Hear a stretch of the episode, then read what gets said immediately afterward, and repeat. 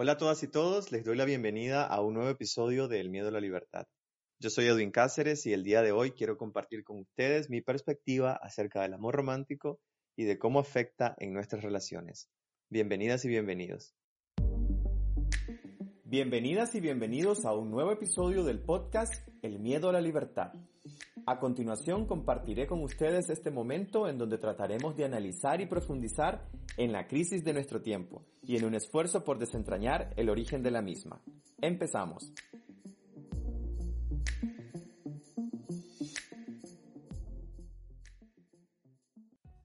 Hola amigas y amigos, hoy quiero hablarles de un tema bastante complejo y que seguramente disgustará a muchos cuando lo escuchen, pero bueno, eh, también me han estado haciendo solicitudes a través de Instagram para hablar de este tema, como lo es el amor romántico. Un amor que a la vez implica también un tipo de relación basada principalmente en la atracción sexual y en el erotismo, en la que puede haber una relación de cuidados y supuesto amor, pero sin que surja el vínculo de un amor respetuoso y empático. Pues bien, yo al amor romántico, o al amor erótico, como muchos lo llaman también, lo definiría como la película con final feliz que nos han contado desde pequeños, que tenemos que encontrar a alguien que nos cuide y nos proteja, que tenemos que conseguir a la persona que nos haga feliz, que tiene que ser exclusivo y para siempre. En fin, muchas otras cosas más de un listado interminable. Y cabe señalar que yo en el pasado era ferviente defensor del amor romántico, y prácticamente gran parte de mi vida sexualmente activa veía y soñaba con el amor romántico y las relaciones a como lo venden las religiones, la industria cinematográfica y televisiva, pero hace un par de años me di cuenta de lo mal que había estado viviendo y perdiendo mi tiempo en supuestos que no existen. De hecho, todo lo asociado al amor romántico es socialmente e históricamente construido y lo interiorizamos casi de forma inconsciente, por lo que influyen en nuestras creencias y nuestros actos en el ámbito de las relaciones afectivas. Por lo tanto, estos tópicos nos sirven para juzgar qué es aceptable y normal en el enamoramiento o en la pareja y qué es previsible o deseable. Sin embargo, nos generan unas expectativas irreales y nos inculcan un prototipo de relación que al fin y al cabo es lo que la sociedad nos dicta.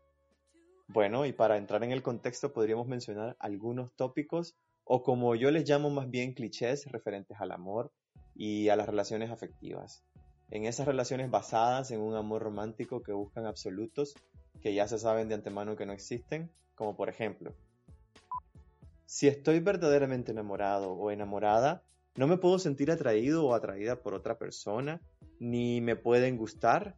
Si eso me pasa es que no amo de verdad a mi pareja. Bueno, todo esto refiriéndose a la exclusividad y fidelidad real e imaginaria como pruebas de amor.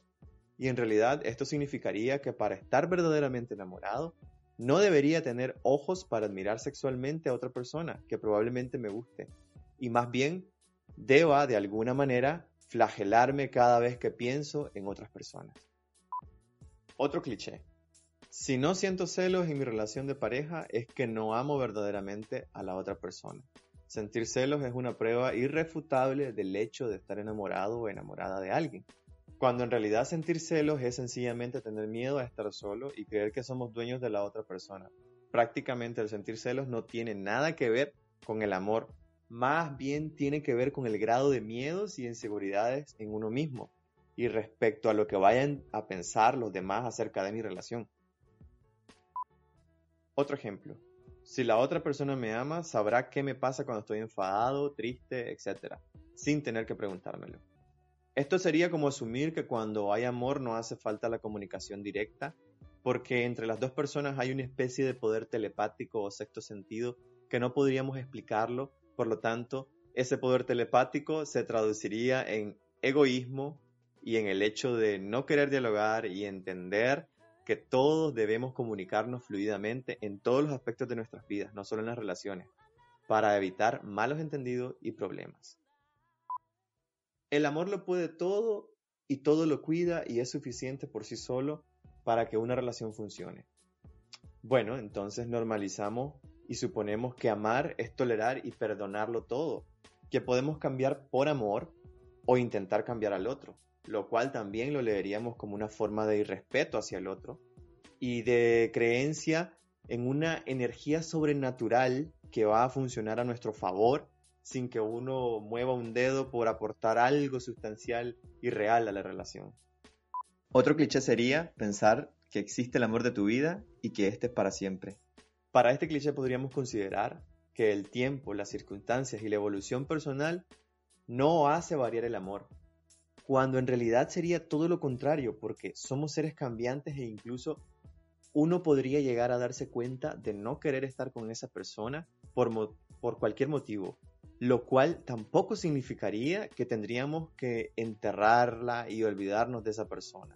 Probablemente el hecho de separarse hasta podría implicar un acto de verdadero amor y de buenos términos. Y como último cliché, el que existe una persona complementaria a mí que llenará mi vacío y me liberará de la soledad. Esta idea de la existencia de la media naranja es en realidad aplicar un amor totalmente interesado en satisfacer las necesidades de uno y no de ambos o de ambas. En síntesis, un amor egoísta. Por otro lado, también hay un componente de seguridad. Se percibe como que la pareja proporciona una fuente de protección que no se podría encontrar en ningún otro lugar. En muchas de las historias de amor de la literatura y el cine y las telenovelas, se percibe una exaltación por las desgracias, los amores imposibles y una hiperidealización del amor y de la persona estimada.